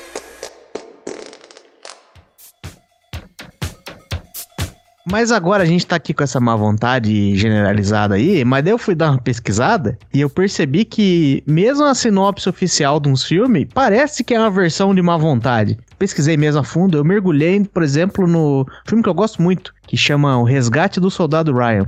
A minha sinopse de má vontade é que, se for pensar, é um grande filme de pega-bandeira. Você tem lá, ah, guerra, vai lá, vai em tal lugar, pega tal coisa e traz de volta. É isso, o filme é o filme. É um pega-bandeira, só que a bandeira é o, é o Matt Damon no caso. Mas aí, ó, se você dá uma olhada a fundo nesse filme, eu não lembro que ano que é, 90 e, não, 90 e tantos ali. É, olha só, ó, ó o elenco desse filme. Primeiro, você tem gente que era que já era alguém e continua sendo alguém. Você tem lá o Tom Hanks e o Matt Damon. Você tinha gente nesse elenco aí que não era ninguém na época e hoje é alguém. Você tem o Vin Diesel, assisti esses dias e falei, caralho, Vin Diesel tava aí realmente. E o Brian Cranston, que é o Walter White, né? E na época, e é engraçado também, você vê a queda das pessoas. Né? Tem gente que era alguém e hoje, pelo menos aqui o pessoal do Texugo, se eu falar esses nomes, não vai significar nada, ó. Tom Sizemore. Ninguém sabe o que é Tom Sizemore, mas ele fez na época Pearl Harbor, Inimigo do Estado, Falcão Negro em Perigo. Pera aí, não Ah. vai me dizer que o pai do Alf tava nesse filme aí também. Você tem- Eu tô falando basicamente aqui do, do batalhão principal, a turma que aparece no filme inteiro, assim, ó. Barry Pepper. Barry Pepper, puta nome genérico, né? Eu podia estar inventando esses nomes aqui, vocês nem iam saber. Ele fez A Espera de um Milagre, Bravura Indômita, Sete Vidas e Inimigo do Estado. Você tem também Giovanni Ribisi. Esse é outro nome, puta nome forçado. Mas ele fez o Avatar, que saiu em 2009, então, porra, já faz um bom tempo. Ele fez TED 1 e 2, fez 60 segundos, que a gente comentou agora há pouco, um belíssimo filme, e fez The Wonders. The Wonders eu, eu acho engraçado pra caramba as piadas do, do músico coadjuvante lá, que sempre eles vão na, da entrevista na, pra alguma coisa na TV, o cara fala umas piadas nada a ver lá, eu me racho de rir com aquele humor. Pode ser o Giovanni Ribisi e nós nunca vamos saber, que eu não vou rever. Não. Ó, e aqui, talvez esse aqui é o que teve o pior destino de todos, ó. Adam Goldberg. Mata teu cu, rapaz. Eu sei onde você quer chegar, seu filho de uma puta. Sabe que o cara fez Friends e vai falar que ele tá mal? O Giovanni? O Adam Goldberg. Ah, ele fez Friends também? Ele fez uma participação. Vou passar por cima de nossas diferenças e te E- dizer que ele tá pior que isso ainda. Ele fez Ducks. Nós somos campeões. Ele fez? Bom. Não, não, Não, esse é o Goldberg. Goldberg. Não, não, não, não. Mas é, talvez seja um problema de família, mas ó, ele fez Zodíaco, fez Mente Brilhante, ele fez Baby o Porquinho Atrapalhado, mas não fez o Baby o Porquinho Atrapalhado na cidade, que é a sequência, né? E hoje em dia ele faz, já deve fazer talvez uns 10 anos aí, ele faz filmes evangélicos. Aí, triste, né? Triste. Agora tá ganhando dinheiro, então. Só indo pra sinopse, né? A sinopse oficial já é ruim o suficiente, ó. Depois de chegar na Normandia, um grupo de soldados precisa encontrar o único irmão vivo de três que morreram na guerra. Olha que história bosta. É meio bosta mesmo você matar uma galera pra salvar um soldado, né? Soldado ainda. Pô, o cara não é nem, sei lá, um, um sargento, ele é um soldado. Aí é foda, né? E aí, se você pega, ó, por exemplo, os últimos três filmes de Oscar, tudo bem que o Oscar recentemente tá, tá sendo meio estranho, né? Ó, os três filmes que ganharam o melhor, o, filme, o Oscar de melhor filme, hein? Nomadland. O filme é uma mulher na casa dos seus 60 anos que depois de perder tudo na grande recessão, embarca em uma viagem pelo oeste americano, vivendo como um nômade moderno que vive em uma van. E é isso aí. E no caso é uma van, o veículo não é a van, né? Mas você é aquele maluco que é real, não é? Não, acho que não. Ah, é, porque a Frances McDormand que faz a atriz, então, tipo, é um personagem, mas ela encontra uma turma no meio ali que é uma turma real. Eu não sei o que, que é o que no filme, mas tá lá. Aí você tem o outro ano lá, em 2020, Parasita. A sinopse, a sinopse também porque é, é meio foda. Eu gostei desse filme aí, que não dá pra entregar muita coisa, né? Mas tá lá, desempregados, a família de Ki Han Shin Hong Hin nutre um interesse peculiar pela família Park até que eles se veem presos em um inesperado incidente. Aqui já deixou, deu uma cutucada, né? Talvez instiga, né? E por fim aqui, ó, você tem o Green Book, que é do ano anterior. Um valentão ítalo-americano se torna o motorista de um pianista afro-americano em uma tour no sul dos Estados Unidos nos anos 60. Essa aqui já é um pouco mais empolgante. Esse aí filme é parece foda. bom. Isso aí parece bom mesmo. Eu assisti aquele cara, curti. Assim, ó, a gente pode fazer nossas sinopses de má vontade, mas não tem nada pior do que a sinopse oficial dos, dos negócios. É mais má vontade ainda, parece. Ah, isso é verdade. Ah, então, quem é campeão de sinopse de má vontade é o Netflix, né? O Netflix, quando foi exibir uma das séries mais aclamadas aí, pegou. A gente já falou dessa série aqui no episódio, mas vai ser até difícil vocês adivinharem. Na batalha entre humanos e mortos-vivos haverá derramamento de sangue. É isso. Vamos deixar pro General Maciel aí, que não estava aqui no momento. Vamos ver se ele adivinha. Diz aí, se tu, tu não é o fodão? Ah, cara, se eu tivesse que chutar, tinha que chutar no The Walking Dead, hein? Porque olha aqui, que série de, de zumbi que existe no mundo. Não, mas tem filme. Filme de zumbi aqui não falta. Sim, mas Lembra? tem o fato do, do tio Fábio ter falado que ele estava escrevendo uma série. Ah, foi mal. Bom, se essa ficou fácil, aqui vai outra. Oficial da Netflix, hein? Primeiro, a mercadoria. Segundo, as rotas. Quando o dinheiro corre solto, a próxima parada é o poder. Puta, é poético, mas é ruim. Vamos ver. Deve ser algum documentário da Amazon aí. É aquele Como Vender Drogas na Internet, alguma coisa assim. Ah, Quase. isso aí, é verdade. Não, uma série muito mais foda. Uma série que Ah, é, todo mundo então é aclama aí. Narcos. É Narcos. É Narcos. Não? Mas é qual Narcos? Porque tem 50 Narcos agora, né? Narcos. a primeira, primeira, primeira temporada. É o anarcocapitalista. É, porque agora você tem Narcos, Narcos, Narcos México, Narcos CSI Miami. Narcos Desafio em Tóquio. Tem uma porrada. Mas é o Narcos, a temporada do Pablo Escobar. A sinopse podia ser Pablo Escobar. Outra é Amor, Gargalhadas e os Melhores Amigos do Mundo. Como na vida real, como no traje cômico. Ah, eu sei. É. Hora do Texugo.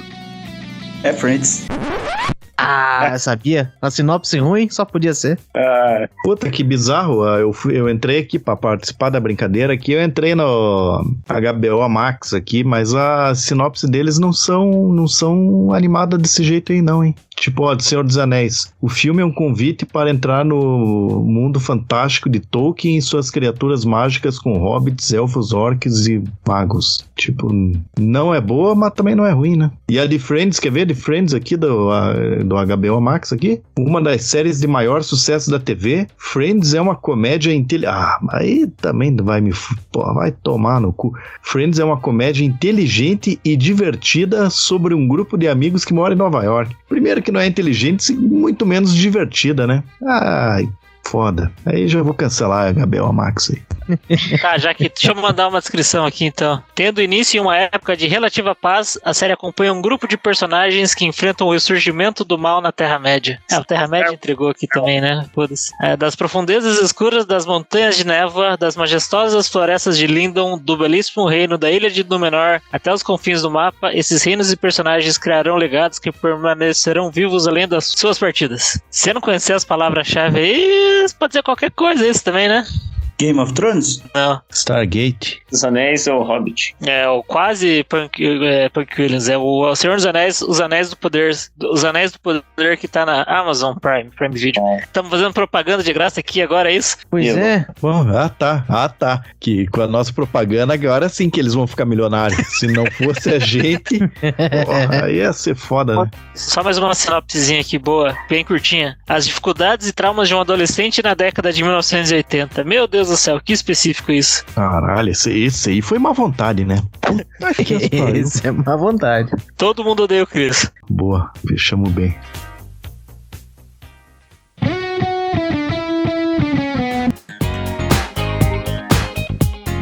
Por hoje é isso. Se você ouviu até aqui, eu espero que tenha gostado. E eu espero que tenha entendido que, com um pouquinho de má vontade, todo filme cult, de qualidade reconhecida e premiada, pode ser vendido como um filme ruim. Ainda mais se a pessoa que está te contando sobre o filme tem problemas pessoais que ele projeta sobre aquela peça da sétima arte. Aliás, a gente já fez um episódio chamado Não Existe Filme Merda, o episódio 74, se você quiser voltar aí no seu feed, para te provar que mesmo um filme bosta pode ser bom se você quiser.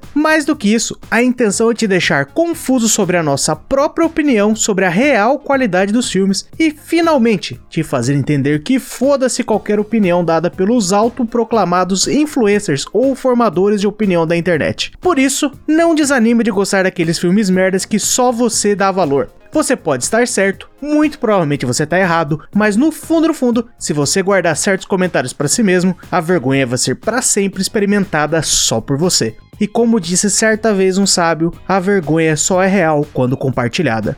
Se é a sua primeira vez ouvindo nosso podcast e gostou dessa bobagem, não se acanhe e nos ajude a espalhar a palavra do Texugo, indicando a gente para mais 10 amiguinhos. Que agora, com essa maluquice total que virou o Oscar, quem sabe podcast vira uma categoria e a gente finalmente traz essa pro Brasil. Muito obrigado e até a próxima. Eu tenho mais uma então. Tem lá o mocinho do filme, que ele é tipo um herói, assim, que ele defende todo mundo. Daí chega um cara malvado e dá uma surra nele, daí ele se recupera, daí ele dá uma surra no cara malvado e vence o cara malvado. Esse é o Goku. Karate Kid. Tiros em Columbine. Qualquer filme de, de super-herói que você quiser falar, se encaixa nesse plot aí, cara. Menos o Wolverine. O Wolverine bateu em todo mundo. É, mas a gente já também já reclamamos de filme de hominho aqui, cara. Mas tá aí minha contribuição dizendo que os plot de má vontade se encaixam em todos os filmes de super-herói. Está contribuído.